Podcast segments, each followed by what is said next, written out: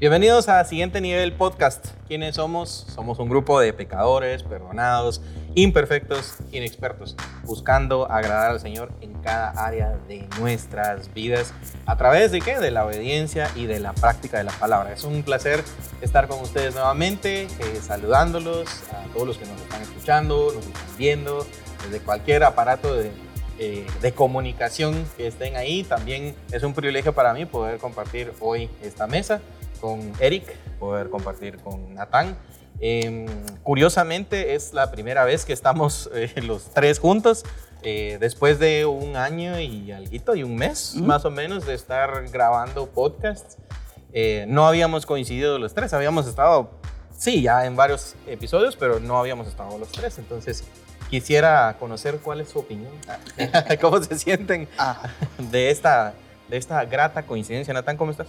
Bien, gracias a Dios, es un placer estar con ustedes otra vez. Eh, pues por algunas razones no había podido estar y la vez anterior que me tocaba grabar pues tampoco pude estar con ustedes, pero contento, feliz, agradecido con el Señor por la oportunidad de, de ser confrontado con la palabra primero, ¿verdad? Y pasar un rato con ustedes platicando, creo que es un, es un privilegio muy, muy grande. Eric, ¿cómo estás? Bien, gracias a Dios. Eh, bien, siendo puntual con tu pregunta de, cómo me siento con que estemos los tres eh, alegre, eh, viene a mi mente una de nuestras primeras reuniones del grupo discipulado y hoy vernos en esto creo que es reflejo de cómo el Señor nos ha guardado y cómo permite que podamos seguirle sirviendo juntos en este aspecto y que podamos ser de bendición para, para otros, ¿verdad? Para, para quien nos está escuchando, viendo. Eh, tuvimos un tiempito de oración antes de iniciar eh, pues este podcast y hemos orado por ti, hemos orado por, por quien está allá detrás de, de una pantalla o de un dispositivo, como bien mencionaba Avi, eh, pidiéndole al Señor que sea Él quien hable a través de su palabra y te edifique y te guíe para que eh, hagamos esto, ¿verdad? De juntos obedecer la palabra. Así que estoy alegre. Qué bueno, qué bueno. Gracias. Me alegra eh, que todos estemos felices, que no estén a la fuerza. es la mesa de la felicidad. ah, bueno. Eric, qué, qué, bueno que lo mencionas. ¿Hace cuánto tiempo fue eso, Eric? ¿Hace cuánto tiempo nos conocemos? Uy, no sé, eh, más de ocho años. Sí, o sea, sí, yo creo que sí. Tal vez hace como unos nueve años. Sí. hace unos nueve años tuvimos nuestra primera reunión en nuestro grupo de estudio bíblico. Correcto. Y, y, seguimos acá. La verdad que gracias a Dios ha sido solo, solo por el Señor. Qué duro, qué duro. sí, algunos lo han sufrido más que otros. Qué duro, qué duro. Pero qué, qué, bueno, qué bueno poder estar eh, juntos y, ahora, pues estudiando el, libro de Primera de Timoteo, ¿verdad? Eh, tuvimos un excelente podcast con ustedes eh, hace pues, un episodio, en una introducción excelente acerca de, este libro. De repente algunos habíamos escuchado su existencia, no lo habíamos estudiado como tal, no lo habíamos visto desde una perspectiva histórica, práctica. Y creo que para todos eh, los jóvenes, niños, adultos que nos escuchan, es una excelente oportunidad poder tener la, eh, la capacidad de acercarse a la palabra, de razonar uno y darse cuenta así como realmente qué es lo que dice la Biblia. Ahora no tanto de qué he oído que se dice, ¿verdad? O qué me imagino, sino qué es lo que, lo que realmente dice, porque pues no me dejarán mentir que, que siempre uno está como propenso a que de repente le den a uno algo que no es, ¿verdad? Porque uno desconoce, a veces por desconocimiento, a veces por ignorancia o ignorancia voluntaria, ¿verdad? Eh, a veces uno recibe, o por conveniencia, ¿verdad? A veces uno recibe productos o servicios o información que no era lo que esperábamos o lo que se suponía que fuera, ¿verdad? Y a veces eh, en tal vez la nueva generación, como lo estábamos midiendo hace, hace unos minutos, no conozca exactamente el término me dieron gato por liebre, pero creo que todos entendemos por lo menos qué significa. Entonces, eh, muchas veces nos dan gato por liebre en, tantas áreas de nuestra vida, eh, de una forma práctica. A veces puedes estar eh, en el supermercado comprando algo y te están dando gato por liebre, ¿verdad? O sea, no es lo que realmente se promete ahí y a veces no te das cuenta, no lees las letras pequeñas, ¿verdad? No te informas. Pero no sé si ustedes han tenido la oportunidad de que en alguna ocasión les hayan dado gato por liebre por algo, cualquier cosa, ¿verdad? Entonces, eh, empiezo con Eric. ¿Alguna oportunidad en la que te hayan dado gato por liebre, Eric? Ah, de hecho, creo que eh, incluso lo, lo, propició nuestras reuniones de estudio bíblico, porque ah, pues preparamos nuestra refacción y eso, ¿verdad? Y entonces eh, en una de esas situaciones eh, pues buscábamos preparar como panes con jamón y, queso y entonces eh, recuerdo que andábamos por ahí buscando el queso. Se imaginarán que entre más gente uno busca ser más económico, ¿verdad? Y de repente ves allí el, el, el queso amarillo y dices, bueno, voy a, voy a llevar uno de estos, ¿cuál es el más barato? ¿Dónde está la ofertita? Eh, claro, eh, pero resulta conforme el tiempo, de, hecho, eh, recuerdo que, que, quien nos platicó un poquito de esto es una persona que también está en nuestro grupo de discipulado y mencionaba que los quesos ya, hay algunos que ya no son queso de verdad, sino terminan siendo...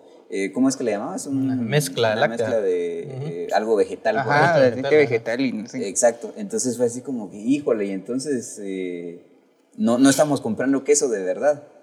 Y ya de ahí entonces ya te ponías a pensar, ¿verdad? Para la siguiente, eh, obviamente ya no lo vamos a comprar porque no es queso de verdad, pero seguís pensando entre, bueno, tenemos que buscar uno que sea barato.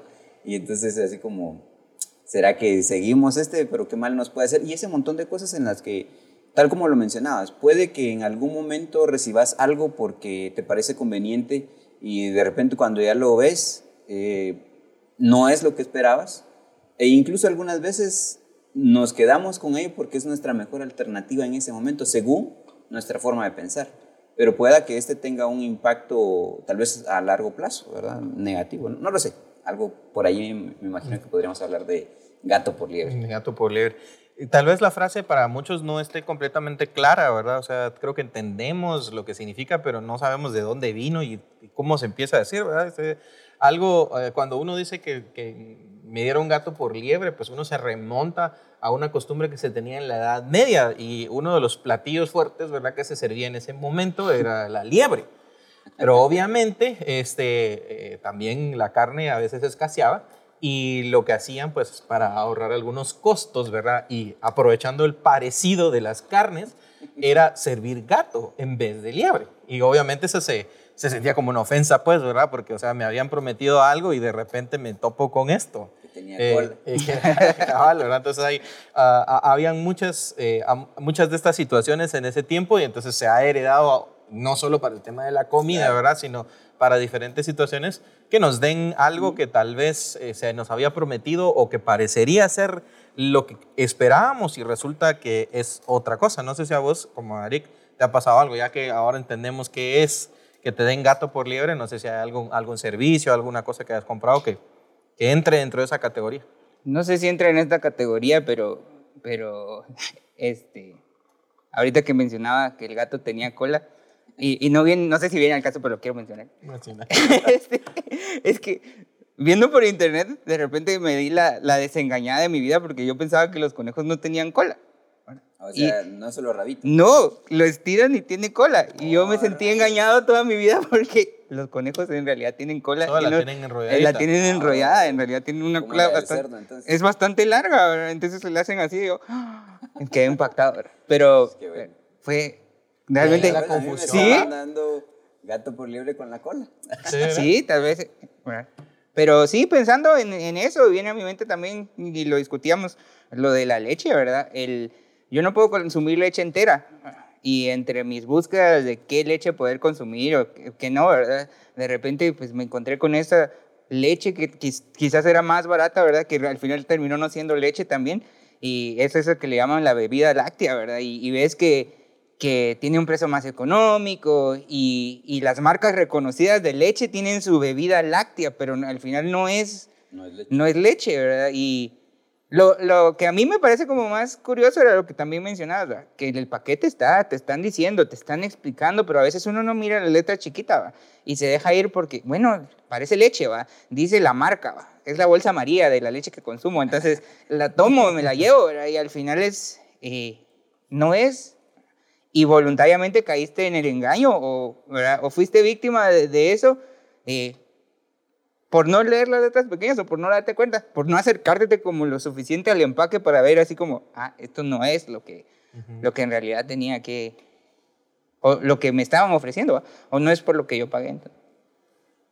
Interesante. Y no solo en estos aspectos de la vida nos, nos toca a veces recibir gato por liebre, sino también en muchas otras cuestiones eh, tal vez mucho más elementales, ¿verdad? Por ejemplo, en nuestra fe, ¿verdad? Muchas doctrinas, muchas creencias dentro de nuestras mismas iglesias que, que vemos que se introducen de una forma tan sutil porque de repente están más accesibles o son las que predominan y, y al no poder leer bien, al no saber con qué compararlas, uno está empezando a recibir cosas que de repente no, no debería aceptar, no debería de, tomar como, como lo correcto.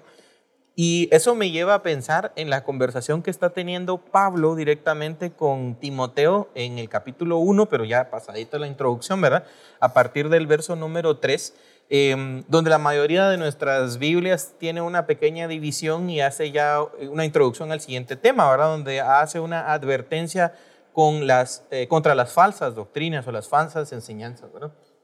Y muchas veces creo que también en, la iglesia, eh, en nuestra sociedad, en nuestras familias y dentro de nosotros mismos, hemos aceptado que se nos dé gato por liebre, hemos aceptado algunas de esas falsas enseñanzas y la iglesia en Éfeso no era ajena ¿verdad? A, esta, a esta situación. Es más, Éfeso era una, era una ciudad eh, un poco parecida a lo que nosotros vivimos en nuestra, en nuestra actualidad, porque había de todo, o sea, había creencias de todo tipo y, y más, si era una ciudad que había como bastante comercio, entonces, de plano, también las creencias venían amarradas con una cuestión monetaria. Em, hay, un, hay, hay un trasfondo, ¿verdad? De, de conocer un poquito más acerca de Éfeso cuando, cuando Pablo visita Éfeso, ¿verdad? Eso está en Hechos capítulo número 19. ¿Qué les parece si, si hablamos un poquito acerca de eso? Y cómo es que eh, podemos enterarnos un poco de lo que está sucediendo ahí en, en Éfeso a través de lo que eh, vemos que, que, Lucas está narrando en el libro de Hechos acerca de lo que Pablo está haciendo. Eh, Eric, ¿cómo, ¿cómo percibís vos a esta ciudad, esta ciudad de Éfeso? ¿Cómo, ¿Cómo te la imaginas vos? ¿Qué crees que se está moviendo ahí eh, dentro, de esa, dentro de esa ciudad para que también Pablo le lance una advertencia tan severa y tan precisa a Timoteo de, de que se cuide de esas falsas enseñanzas? Claro. Yo creo que, eh, bueno, culturalmente, eh, pues ya vemos a, través de, tal como lo mencionabas, de, de, hechos, se habla un caso especial en donde la gente de, de, de Éfeso eh, entra en un detalle como de molestia, ¿verdad? Porque se está predicando de, Jesucristo y cómo esta predicación está cambiando el comportarse de la gente. Y es que eh, parte, como mencionabas también, del tema de, del dinero o del comercio de, Efesios, eh, era por allí la venta de, piecitas, ¿cómo le podríamos llamar? De imágenes, ¿verdad? De, de la diosa Artemisa o diosa Diana, que bien se menciona que era eh, una maravilla, ¿verdad?, dentro de, Éfeso. Y, entonces esto empieza a generar un impacto a nivel económico, ¿verdad?, para ellos. Y entonces se levantan y es así como que no, debemos de tener esto porque si no vamos a perder el negocio. Eh, y entonces creo que, vemos eso. Hay idolatría y obviamente también eh, está el tema del dinero, la avaricia podríamos mencionar. Y por allí también se menciona, eh, todo esto lo pueden encontrar en el capítulo 19 de Hechos, para, para que quienes quieran adentrarse ahí a la lectura, ¿verdad? Que de hecho eh, estamos ahorita eh, leyéndolo, ¿verdad? Exacto. entonces, también se habla un poco acerca de, de, la brujería, ¿verdad? Entonces, ves un, un, contexto cultural bastante complejo, porque entonces ya sabemos, ¿verdad? Que, que Pablo anda predicando de Jesucristo. Eh, que es algo, podríamos decir, relativa, relativamente nuevo, eh, culturalmente hablando, a un pueblo que, que, pues ya tiene estas, estas costumbres. Y además de ello le sumas que ya hay grupos eh, judíos, ¿verdad? Que, que, ya existían también en Éfeso. Y entonces empieza a haber ese tipo de, de, confusiones y yo creo que eso nos da un contexto de el bagaje cultural que hay, ¿verdad? En Éfeso. Y, y por eso es que me parece tan acertado que hoy podamos decir, eh, no estamos tan lejos de, socialmente parecernos, ¿verdad? Porque estamos tan influenciados de tantas cosas, de tanta información, de tanta cultura, de, tantas doctrinas, que creo que esto es puntual hoy, ¿verdad? Súper interesante. Y es que, es que hay tanta similitud en, lo que está pasando porque pues nuestra cultura y hasta nuestras iglesias se han vuelto como, un mix de cosas, ¿verdad? O sea, de cosas que, que las bombardean eh, y, que, y que pueden parecer como chileras, convenientes en ese momento, pero que no son la verdad. Y eso es lo que, con lo que está luchando Éfeso y la iglesia que está en Éfeso también, porque está siendo influenciada bien fuertemente. ¿Qué comparaciones podrías vos hacer como de lo que está sucediendo en la iglesia de Éfeso con lo que nos está pasando ahora a nosotros? Sí, yo quizás todo era negocio, vamos. O sea, muchas de las ideologías con las que la iglesia también tiene que luchar es, es con esta idea de hacer negocio de, de todo, así como te enfrentas a, a, a, quién es el más popular, qué beneficios obtengo, si soy parte de este grupo, qué voy a obtener, qué voy a poder ganar, qué... Y son ideologías un poco raras ¿verdad? en cuanto a, a incluso difíciles para la iglesia, porque si la iglesia está como en contra de todo lo que está como que de moda, por decirlo así, hasta te tachan de que sos un cuadrado, de que sos esto, de que sos lo otro. Entonces, eh, yo veo similitudes en cuanto a la gente y, y, en cuanto a la confusión que había dentro de la iglesia. Eso es lo que a mí me llama mucho la atención, ¿verdad? Porque a veces uno se acerca a la palabra y uno estará pensando, le están, o, o, por ejemplo, las cartas de Pablo no son dirigidas a la gente de fuera de la iglesia, sino era para la gente de la iglesia. Era la gente de la iglesia la que estaba confundida, era la gente de la iglesia la que había absorbido tanta información por todos lados. ¿Y, qué hacían con esa información, verdad? ¿Qué, ¿Qué era lo que iban a creer? cuál era la verdad que estaban creyendo, porque estaban siendo bombardeados por todos lados y hoy día también, ¿verdad? O sea, ves a los jóvenes en las iglesias y, y están allí, pero tal vez no están presentes. Pareciera como que las, las iglesias están llenas de jóvenes, pero también son jóvenes que están buscando una verdad, una verdad que está siendo mermada por las cosas que escuchan de fuera y a veces la iglesia no sabe cómo reaccionar ante eso y no sabe eh, establecer como límites. Esta es la verdad y esto es en lo que nosotros vamos a creer. Sí, incluso pues hoy escuchábamos en la mañana, ¿verdad? En la, la, predicación de nuestro pastor y hablaba algo muy, muy certero específicamente de, de, este tema de, de, las lenguas, pero creo que puede ser aplicado a, muchas otras cosas. A veces la, la, denominación, a veces el grupo social, lo queremos, lo apreciamos más que la misma palabra, ¿verdad? O sea, porque como decíamos de lo de leer bien las letras pequeñas, lo de saber eh, cuál es la verdadera y cuál es la falsa, a veces como que sí tenemos una noción de qué es, pero como que voluntariamente estamos cediendo terreno, ¿verdad? A que ya no me importa si me dan gato por libre, simplemente lo acepto, ¿verdad? Y, y, lo, y lo recibo como algo natural, porque pues es lo que se está moviendo, ¿verdad?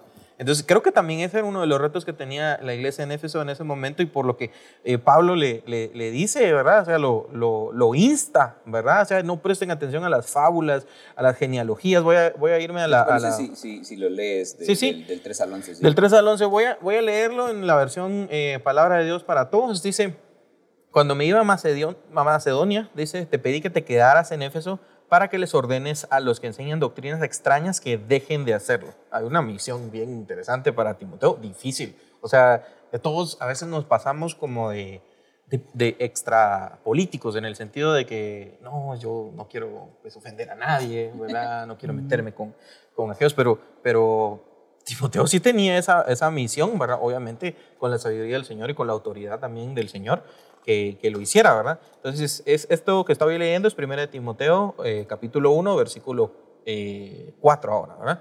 Dice, diles que dejen de perder el tiempo con leyendas e historias sin fin sobre, sobre sus antepasados, eso solo causa discusiones que no tienen nada que ver con la obra de Dios, em, que, solo, eh, que se realiza solo por fe, hablando de la obra de Dios, ¿verdad? Dice, te digo esto para que haya amor entre todos, resultado de un corazón puro, de una conciencia limpia y de una fe sincera.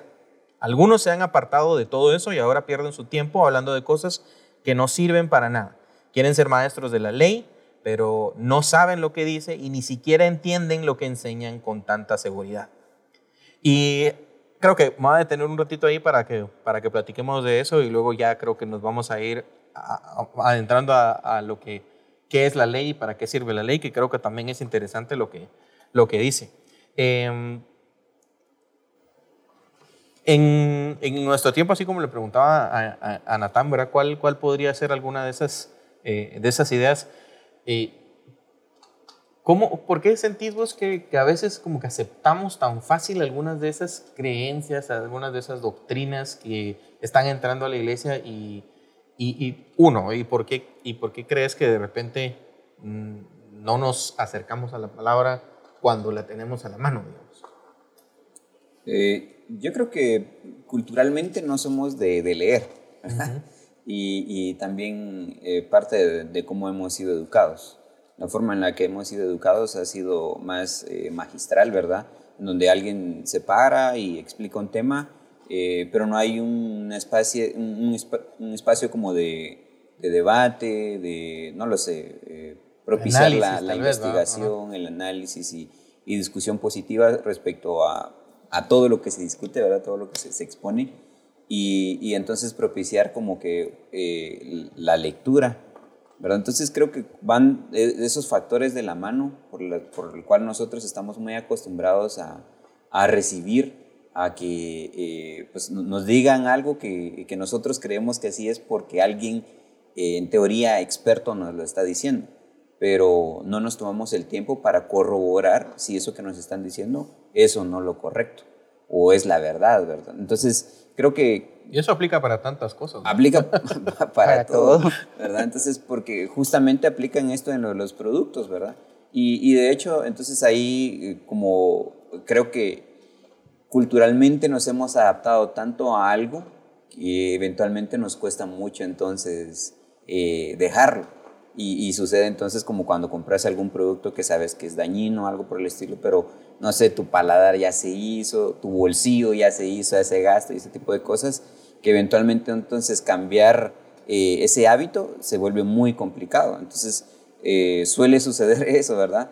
Eh, también en, dentro de la iglesia, ¿verdad? Porque creo que ahora, tal como lo mencionaba Natán, más allá de, de, hablar ya como a macro en cuestiones sociales y, de, cómo era Éfeso y, y, eso, sino enfocarnos tal vez en, en la iglesia como tal, que es a lo que nosotros, pues, eh, es a lo que la palabra nos dice, ¿verdad? Que, pongamos en práctica lo que leemos. Entonces creo que hace total sentido de, de, que a veces llegamos a un punto en el que recibimos todo lo que nos digan los demás, porque es, más fácil.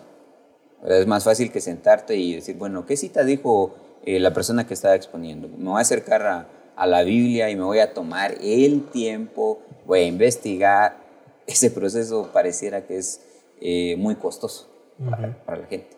Y, y, es algo que a, veces como que, como que se da tan natural, ¿no? O sea, no, he notado en personas que, con las que he hablado que, que a veces pues, tal vez salen de, de una, de, de, una creencia en la que siempre recibieron todo lo que se les dijo y ahora que se están acercando a la palabra por ellos mismos y están este, poniéndole atención a lo que dice la palabra y están viendo los resultados en su propia vida, es como algo tan revelador, ¿verdad?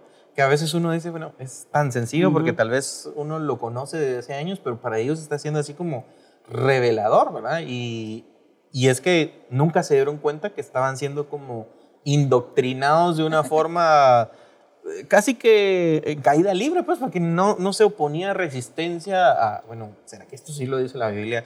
¿Será que esto no lo dice la Biblia? Creo que eso les pasaba también a estos hermanos, ¿no? Lo que, lo que sucede es que ese, eso tiene como un término detrás de eso y eso se conoce como la ignorancia pluralista y es el que yo voy a creer lo que todos creen.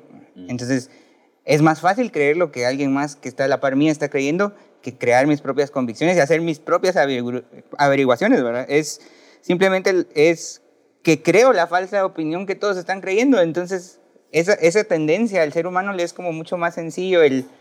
Y, lo vemos en los hermanos de acá, de Éfeso, y lo vemos en nuestras iglesias hoy día, en donde comienzan a suceder cosas raras, pero todos lo empiezan a, aceptar porque pues nadie dice nada, nadie se levanta, nadie hace o, da su propia opinión o una opinión diferente a lo que estaba sucediendo. Y, y, era revolucionario que, que, Pablo llegara ahí con su mensaje, ¿verdad? porque estaba rompiendo la ignorancia pluralista de, de esta gente. Estaba, estaba y, y, le estaba ordenando hacer eso a Timoteo, si ves ahí, ¿verdad? Es eh, lo que le está pidiendo a Timoteo que haga, no es así como si querés, o, o, si te da tiempo, sino era... Era su misión. Era tu misión. Eso es lo que tenías que hacer, encargarte de ayudar a estas personas de salir de esa ignorancia, ¿verdad? Eh, voluntaria al, fin de cuentas, ¿verdad? Porque decidís creer lo que alguien más está creyendo. Yo es lo que veo en esos hermanos, ¿verdad? La decisión de ellos de, de inclinarse a, a, esas creencias, aunque ya habían recibido el mensaje de Jesús y sabían que quizás eso no estaba como que del todo bien, ¿va? Pero eso es lo que creen, entonces es lo que yo voy a creer. Sí, en, ejemplos tan sencillos, yo, yo no sé si solo es a los latinos que nos pasa, ¿va? Pero vas a algún lugar y miras que hay una gran cola y que todos están haciendo la cola. Y te paras ahí. Vos ni siquiera vas a preguntar, ¿esta es la cola correcta? O sea, ¿será que estoy...? No, vos te paras y nada más ahí como, bueno, aquí están haciendo cola todos, aquí, aquí me quedo haciendo cola, ¿va? Entonces, algo tan sencillo como eso, pues, o sea, miras que todos están haciéndose a esa cola y tal vez esa cola es para otro trámite o algo que vos... ¿verdad? Pero eso, eso mismo de no investigar, de no tener un, raciocinio propio, sino... Es más fácil adaptarse. ¿Cómo es eso tan natural. Pues a mí me ha pasado, a veces por vergüenza, a veces porque, no sé, no quiero que me miren mal o algo así. Entonces llego y me voy a dar, y cuando voy viendo, chica, este no es el trámite que venía a hacer, ¿va? Y me toca hacer doble cola, porque de ahí cuando ya averiguo, entonces, no era. ah, no era ahí, ¿va? no era por ahí. Entonces, mucho más delicado con temas de estos, ¿verdad? Que realmente afectan eh, la vida espiritual de, de, cada uno de nosotros y cómo es que estas ideologías, cómo es que de repente estas eh, estas corrientes de pensamiento, estas doctrinas eh, empiezan a permear, ¿verdad?, dentro de la iglesia y empiezan a, afectarlos. Y, y, y, lo interesante y lo chistoso, voy a decirlo también, es que a veces eh, ni siquiera investigamos, ¿verdad? O sea, ¿por qué se está creyendo eso? ¿Por qué se está diciendo eso? Sino lo seguimos repitiendo como que somos loritos, ¿verdad? Parecido a lo que les pasó a los judíos en Hechos 19, ¿verdad? Eh, en Hechos 19, ah. verso 13, no sé si lo tenés por ahí para que lo puedas leer. O sea, que estos ni siquiera sabían qué estaban haciendo, pues, ¿verdad? O sea, empezó a llegar a ellos el mensaje del Evangelio, pero ellos no lo habían entendido ni se preocuparon por investigarlo, por hacer lo propio. ¿ah? ¿Qué dice? Dice, pero algunos de los judíos, exorcistas ambulantes, intentaron invocar el nombre del Señor Jesús sobre los que tenían espíritus malos, diciendo, os conjuro por Jesús el que predica Pablo. Está ahí en el 15, creo que también les contestamos. Ajá. Eh, voy a leer el 14 de una Dice, había siete eh, hijos de un tal Ezeba, judío, jefe de los sacerdotes, que hacían esto. Pero respondiendo el espíritu malo dijo, a Jesús conozco y sé quién es Pablo, pero vosotros, ¿quién sois? Entonces, y, y el verso 16 ahí termina ahí como como con el desenlace, ¿verdad? De, de la historia, que pues el ah, espíritu malo salta sobre ellos, dice, Dice, em, y el hombre en quien estaba el espíritu malo saltando sobre ellos y dominándolos, pudo más que ellos de tal manera que huyeron de aquella casa desnudos y heridos. O sea, ellos no se metieron a investigar, vaya, así somos nosotros a veces con las corrientes de pensamiento, se solo repetimos algunas cosas. Ahora, la pregunta es, eh, Bueno, primero lo que estábamos tratando de hablar contigo, Eric, o sea, ¿cómo es que uno lo hace? ¿Cómo es que uno crea una versión de su propia verdad cuando eso no puede ser? O sea, eh, o hay verdad o no es verdad, pero uno quiere adaptar la versión eh, propia de la verdad. Em, y, y, a veces esa verdad uno la basa en su propia perspectiva, porque uno se convierte en su propio Dios, digamos así, ¿verdad? Porque uno se dicta como que los límites de esa verdad. No sé qué, qué pensás vos al respecto. Sí, porque algo, una discusión que yo tenía con alguien esta semana era que no existen las verdades a medias. O es la verdad o no. Y cuando decís una verdad a medias, eso no es una verdad, porque algo le falta para ser la verdad. Entonces, ah, creo que nos hacemos ese tipo de ideas. A mí me llama mucho la atención ahí lo que decía primera de Timoteo en el 1, en el 7, eh, que donde decía que quieren ser maestros de la ley, pero pero no saben ni siquiera lo que están diciendo. Y, a veces con las verdades que nosotros empezamos a creernos nosotros mismos pasa esto. Ni siquiera entendemos a totalidad por qué algo y empezamos a, a, profesar o proclamar esa verdad como nuestro motor y no has terminado de entender. Y crees, llegas a pensar que, que, que es tú, ¿verdad? Y que sos maestro de esa, de esa, de esa verdad pero en realidad no estás entendiendo lo que estás hablando, no estás entendiendo lo que estás ni creyendo. Entonces, eh, es bien peligroso porque nosotros estamos sentados acá, pero ¿cuántas veces en nuestra vida nos ha pasado que ha habido una verdad que nosotros hicimos para nuestra relación con el Señor, que nosotros nos inventamos y nos hemos regido con esa verdad? No sé si a ustedes les ha pasado, pero a mí sí me ha pasado, que en alguna situación es a mi modo, es a mi manera. Y yo pienso que Dios tiene que obrar y actuar al, a la forma en la que yo creo que Él va a hacer las cosas. Y, y, es bien delgadita esa línea en, en donde dejas de, de como que ver la, la verdad y comenzás a ver tu verdad como la verdad universal. Vamos a hablar por vos esto. Gracias. Porque sí, no sé qué estás hablando, pero... Pues, no, y, totalmente cierto, porque ¿qué pasa? O sea, al final cuando uno decide pecar, porque al final uno toma esa decisión, es que se ha creído una mentira, ¿verdad? O sea, has abandonado la verdad y has creído una mentira, y por eso es que pecas, ¿verdad? Porque si uno tuviera presente la verdad todo el tiempo, ¿verdad? Que es Jesucristo mismo, entonces tus decisiones irían en pos de esa verdad, o sea, irían eh, en esa línea recta, ¿verdad? Pero al no hacerlo, ¿verdad? Uno inconscientemente, porque no voy a decir que uno dice, ah, yo soy más pilas que el Espíritu Santo, ¿verdad? A veces no, simplemente lo manifiesta con sus decisiones, ¿verdad? Y uno dice, no, hago tal cosa pensando en que nadie te va a cachar. Pero al final te estás creyendo una mentira porque el Espíritu Santo te ve, te conoce, ¿verdad? Y si sos hijo de Dios, es más, está dentro de vos. Mm. Estás deliberadamente pecando contra el Espíritu Santo. Y entonces olvidamos esa verdad nosotros y nos vamos por esas otras desviaciones. Eso es un ejemplo con los pecados, ¿verdad? Que creemos que porque nadie nos vio, entonces no cuenta como pecado. Eso es una mentira. ¿verdad? Eh, lo mismo con las, las creencias, eh, ¿verdad? Eh, extranjeras o, o, cuestiones así como que se nos imponen por parte de la sociedad. Cuando nosotros las adoptamos como, como una verdad y contradicen la realidad la, o la verdadera verdad que está en la palabra del Señor, entonces lo que estamos haciendo es dejando entrar una mentira y por lo tanto estamos, estamos pecando. Entonces creo que em, es, nos vemos confrontados hasta que nosotros conocemos la verdad, hasta que nosotros podemos ver la verdad y a veces no nos gusta, no es lo que nos gustaría oír o no es lo que nos gustaría leer y creo que, que parte de eso, eh, siguiendo con tu respuesta de, de, por qué a veces uno no, no le elige la palabra, es porque no nos hace sentir cómodos.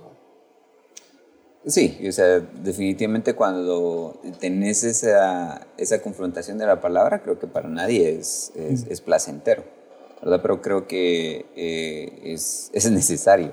Y es que algo que, que, decía Natán, que creo que son como los, los dos eh, riesgos, ¿verdad? De, de, ya sea seguir esta, que es ignorancia pluralista, eh, o buscar la verdad, pero corremos el riesgo de buscar nuestra verdad. Y, creo que ese es el punto central de, esta plática, más allá de, de, como poner sobre la mesa las posibles cosas que, puedan existir de, doctrinas y, prácticas y qué sé yo, sino poner en evidencia la, verdad que sigue siendo Jesucristo. Y, la única forma que, podemos conocer verdaderamente a Jesucristo es a través de la palabra. Ahora bien, eh, si, si, ves, o sea, si hablamos de, iglesias, podríamos decir, todas las iglesias hablan, de Jesús. Pero ahí es en donde entra, creo que, que este, este, este mensaje de, o esta recomendación de, Pablo a Timoteo, ¿verdad? Porque definitivamente estaban habiendo eh, pláticas que no eran edificantes eh, dentro de la iglesia. Y, creo que a veces eh, suceden ese, ese tipo de, circunstancias en donde conocer la verdad es la clave para conocer la enseñanza falsa. Obviamente tiene su, su em, como, su, tiene una como tarea para nosotros que es acercarnos a la palabra. Porque de eso es de lo que, de lo que carecemos, ¿verdad? Yo me pongo ahí en la lista, en primer lugar, porque eh, cuesta, el, sentarte, el acercarte a estudiar la palabra, eh, es algo que, como que fuera en contra de, nuestra, eh, de nuestros hábitos eh, y, poco a poco se, van haciendo, pero al inicio cuesta, cuesta bastante. Y, creo que, que eso es parte de, los retos, ¿verdad? Que, que, todos como, como, hijos del Señor tenemos, es encontrar esa, esa gana y, y seguir e, esa hambre, ¿verdad? Porque eh, recuerdan eh, la enseñanza de, de Pedro, creo que por acá lo tengo, dice, desead como niños recién nacidos la leche espiritual no adulterada. No bebida láctea. No bebida, láctea. Para que por ella crezcáis para salvación, si es que habéis gustado la benignidad del Señor. Y, es que creo que, ahí hay mucho, ¿verdad?, que, podemos sacar. Eh, es cuál es el hambre que tenemos de, conocer más del Señor. ¿Verdad? Porque a veces eh, nosotros estuvimos platicando antes sobre muchas como circunstancias que, muchos hermanos han, vivido y que, que, profesan, ¿verdad? Como eh, soy, ¿cómo? Espiritual pero no religioso. Eh, yo no necesito asistir a la iglesia para, para agradarle al Señor o para ser salvo, no lo sé. O sea, podemos ahí encontrar un montón de, de argumentos. Pero creo que el acercarnos a la palabra va sin duda alguna a moldear nuestra forma de, actuar y nos va a llevar a, hacer lo correcto, a conocer la verdad del Señor. Y, cuando nosotros eh, mencionamos esto, esta cuestión de decir, eh, este, nosotros nos dejamos guiar por nuestra verdad, pues tal vez lo hacemos un tanto irónico, ¿verdad? Porque no existe, eso es falso. No hay una verdad tuya, no hay una verdad tuya, no hay una verdad mía, hay una sola verdad. Eh, ahora lo que necesitamos entonces es establecer de dónde sale esa verdad, cuál es esa medida de, de, referencia, ¿verdad? Porque, o sea, eso sería una paradoja, vos, vos tengas una verdad, vos tengas una verdad, yo tengo una verdad. Y como decís, ¿verdad? Muchas veces hablamos con personas eh, jóvenes, en su mayoría, que, que, están recibiendo tantos pensamientos en este momento, ¿verdad? O sea, como que ah, ah, esto del budismo me, me llama la atención, ¿verdad? Eh, esto del de, pensamiento positivo, de la declaración positiva, me llama la versión, esto de la cientología me llama la versión, me llama la, atención. Este, hay tantas cosas que se está recibiendo, entonces la gente está haciendo como que una mezcla de las cosas que consideran ellos que debería de ser lo que rija su vida, ¿verdad?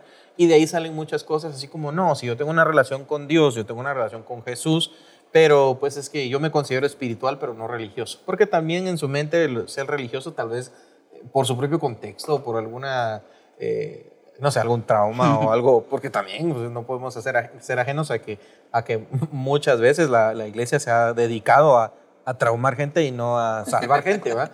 Entonces, eh, el, eso mismo les hace decir, así como no quiero ser como encasillado en este grupo, pero sí yo tengo una espiritualidad.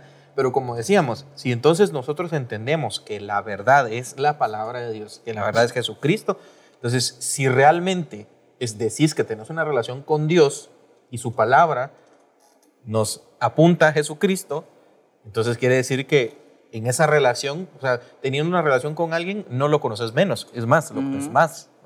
Entonces, teniendo una relación con ese alguien, en este caso Jesucristo, te vas a dar cuenta que lo que dice Jesucristo es, amar a Dios sobre todas las cosas, amar a tu propio como, a ti mismo. Dice ah, también el, el hecho de, de, practicar, ¿verdad? Este, la, eh, la generosidad, la comunión. Eso es lo que Jesús hizo con sus discípulos. Nos enseñó cómo se vivía la vida cristiana y no la vivió solo, la vivió en comunidad. Entonces, alguien que usa de eso como excusa para alejarse de la iglesia, de los grupos pequeños de estudio, de interactuar con otros cristianos, nos damos cuenta que no sabe nada de Jesús entonces, ¿verdad? Entonces, ha hecho una versión tergiversada de la verdad porque le conviene, ¿no? porque mm, tal vez es más fácil no digerir la verdad tan real, ¿verdad? Y, y crea una versión diluida de, de, la, de la verdad. No sé qué comentarios quisieras agregar a, esto? Yo siento que a la gente le gustan las etiquetas y entonces es por eso que todos como que tienen esta necesidad de Le gustan y a la vez no le gustan, ¿va? Porque, por ejemplo, no quiero que me etiqueten en tal grupo religioso. Ah, le gustan las etiquetas que le convienen, ¿va? O, o, las etiquetas que tienen aquellos factores que van de acuerdo a mi modo de pensar. Pero el llevar la etiqueta de Cristo Eso es, y lo que conlleva es lo que a la gente no le gusta, el, el, entender lo que realmente no, no voy a la iglesia porque no siento que es necesario la comunión, pero tal vez es porque a mí no me gusta estar cerca de las personas, pero si ese es un mandato y es parte de la verdad, pues no me queda, tengo que hacerlo. Yo creo que, que ese es el problema. A la gente no le gusta ser etiquetada en aquello que sienten que no le conviene. Las etiquetas o el sentir que pertenecen a algo es algo que, que, todo el que todos los seres humanos tenemos, pero el ponerte la etiqueta de Cristo te pone los estándares en otro nivel. Y, es, y eso es, creo que a la gente no, no le gusta eso. El, el, esa verdad que es la verdad, que va en contra de lo que, de lo que a veces las personas creen.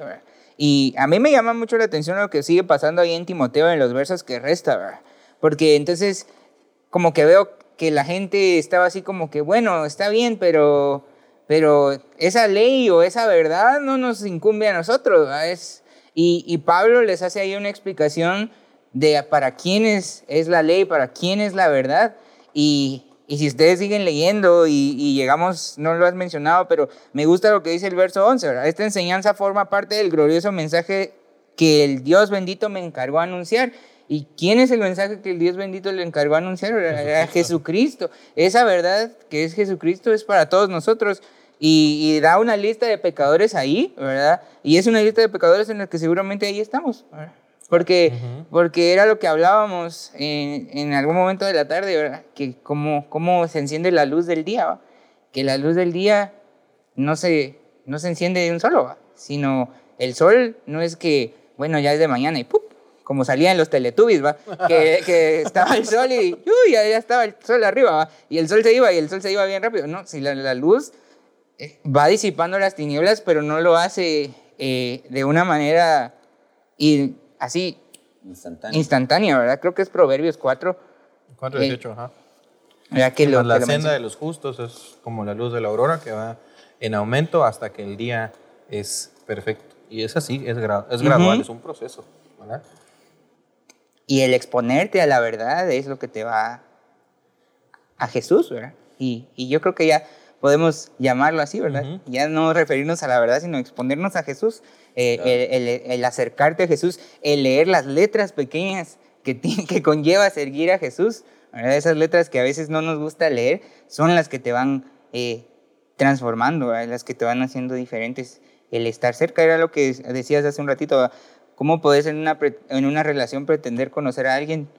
Ah, si no pasas tiempo con una persona, si no te expones a la persona, no vas a conocer a la persona. Y, sucede lo mismo con, Jesús, ¿verdad? Si no nos exponemos a Jesús, si no nos acercamos a su palabra y no, nunca vamos a, a, de alguna forma dejar de poner nuestra verdad diluida antes que Él, ¿verdad? Porque una vez que empezás a conocerlo y una vez que te expones a la palabra, eh, vas a ser transformado. A mí me gustaba cómo Jesús oraba por nosotros, ¿verdad? En, en Juan, ¿verdad?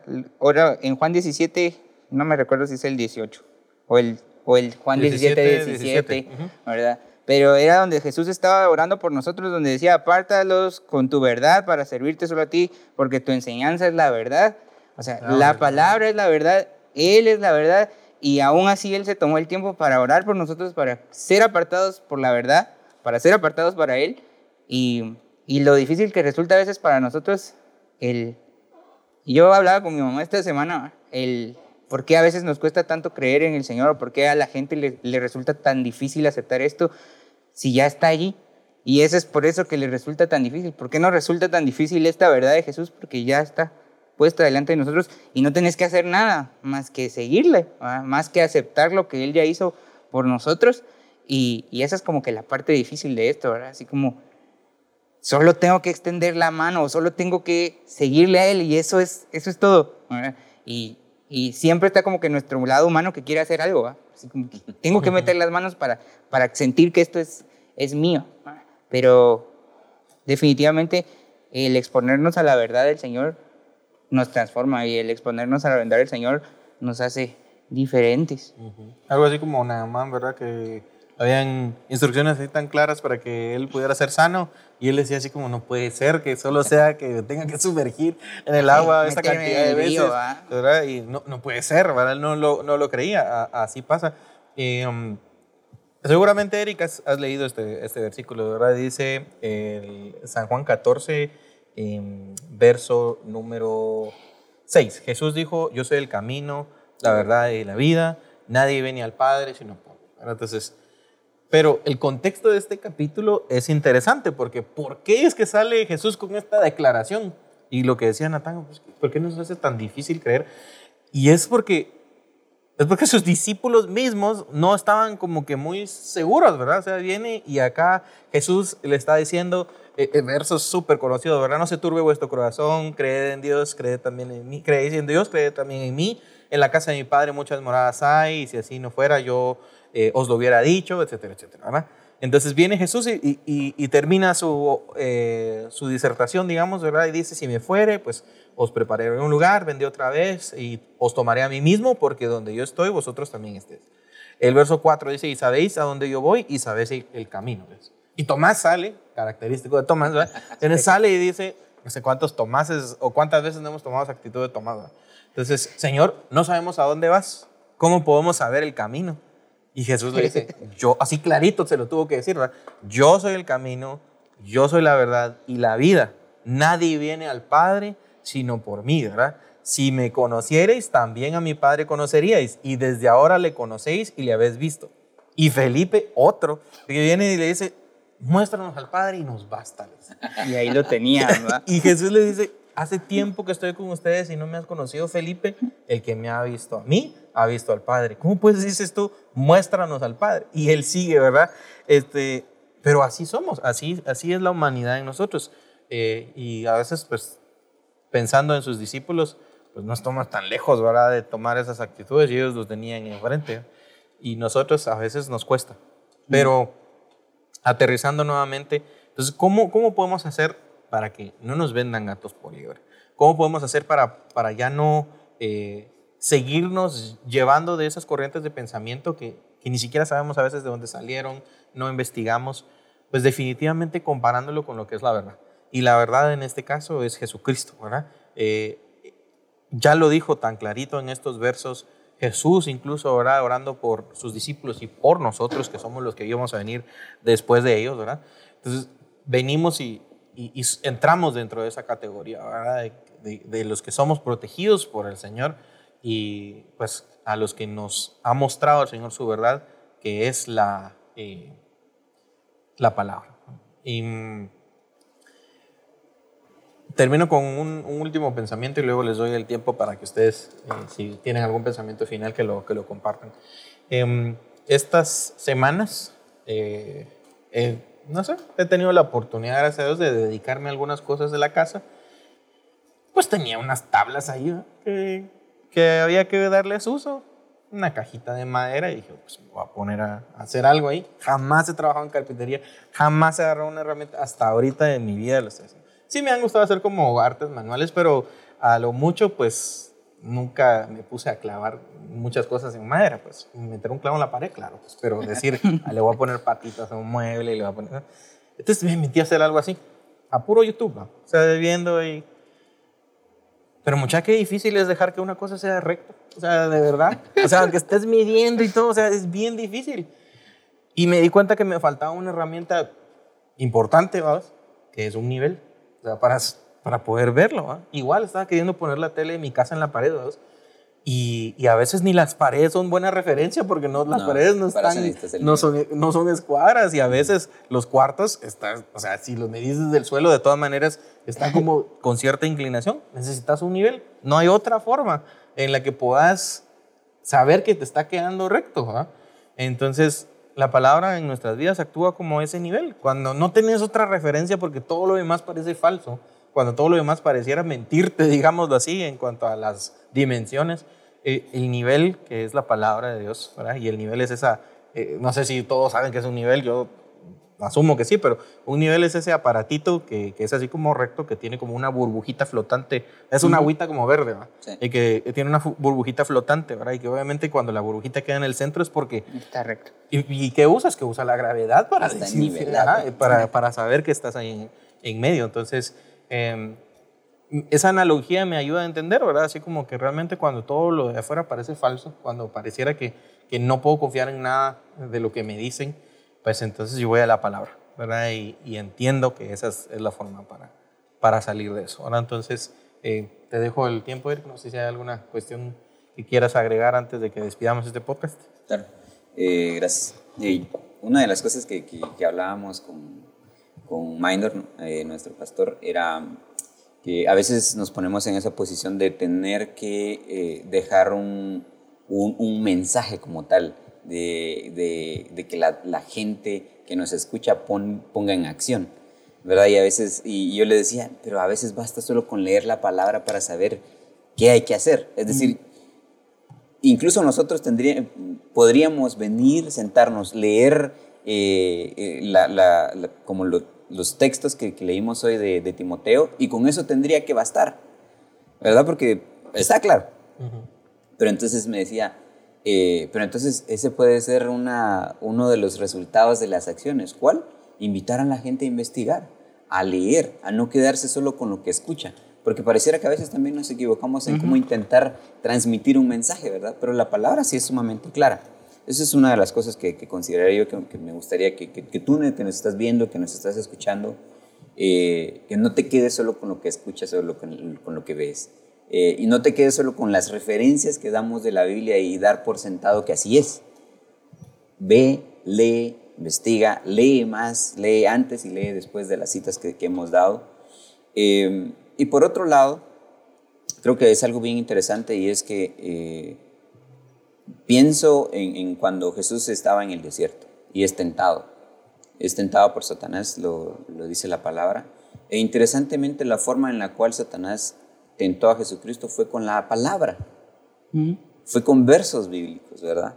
Eh, bueno, tal vez no bíblicos, porque obviamente en ese entonces no había Biblia, pero, pero fue con la palabra como tal.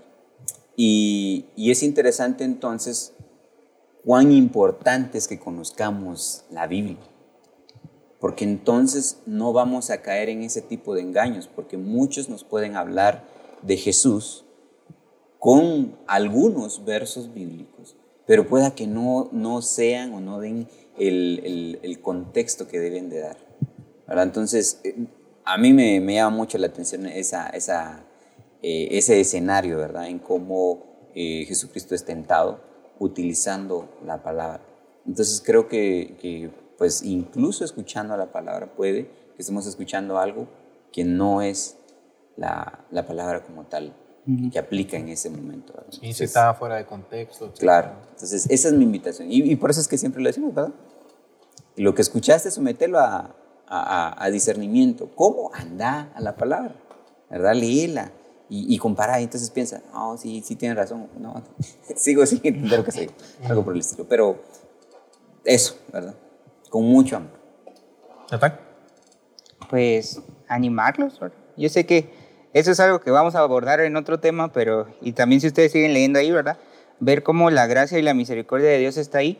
Y si en algún momento pensás que la verdad no es accesible para vos por tu pasado, por las cosas que hayas hecho, etcétera, etcétera, solo déjame recordarte que la verdad está ahí para nosotros, para todos nosotros.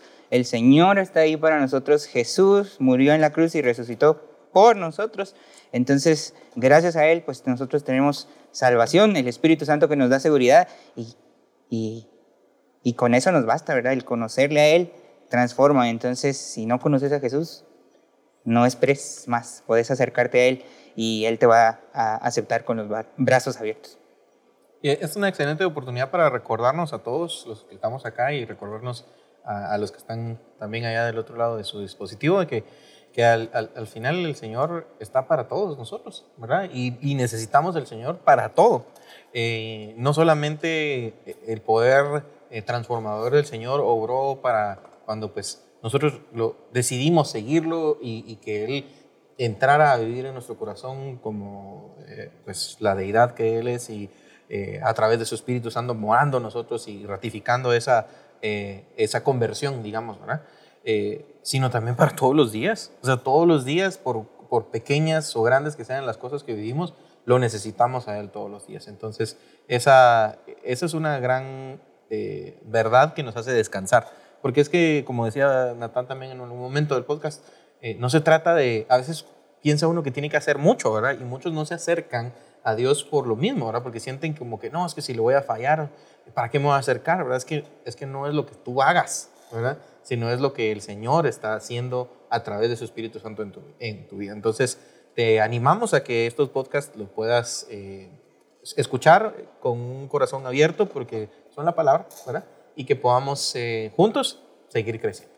Entonces, em, ¿qué les parece si pues, nos despedimos de este, de este podcast? No sin eh, antes recordarles, ¿verdad?, que todo lo que escucharon lo sometan a, discernimiento bajo lectura de la Biblia. Y si crees que algo de lo que hemos dicho, ¿verdad?, no se encuentra alineado a la palabra, haznoslo eh, saber a través de los canales de comunicación. ¿Qué canales hay? Y por Instagram, eh, siguiente nivel 502. Ahí estamos, en Facebook como siguiente nivel.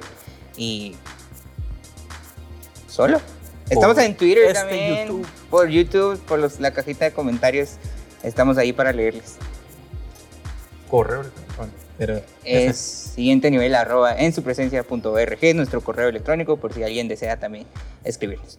¿Y cuál es nuestro deseo? Primeramente, eh, pues que el Señor sea glorificado a través de la meditación y la práctica de su palabra y que su vida sea bendecida. Eric, una despedida final para nuestros ¿Dónde estamos?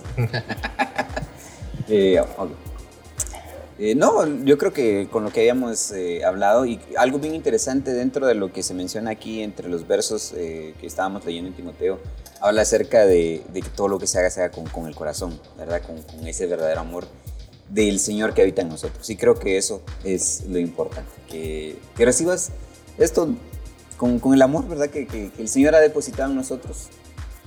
por eso estamos aquí porque en primer lugar buscamos agradarle a Él y, y, como consecuencia de ello tratar de bendecir tu vida. Así que pues recibes de acá un abrazo, que el Señor te bendiga. ¿Y cómo decimos en inglés su presencia? Bendiciones, de Dios, para, para sus vidas. Hasta luego. Órale. Gracias. Bye.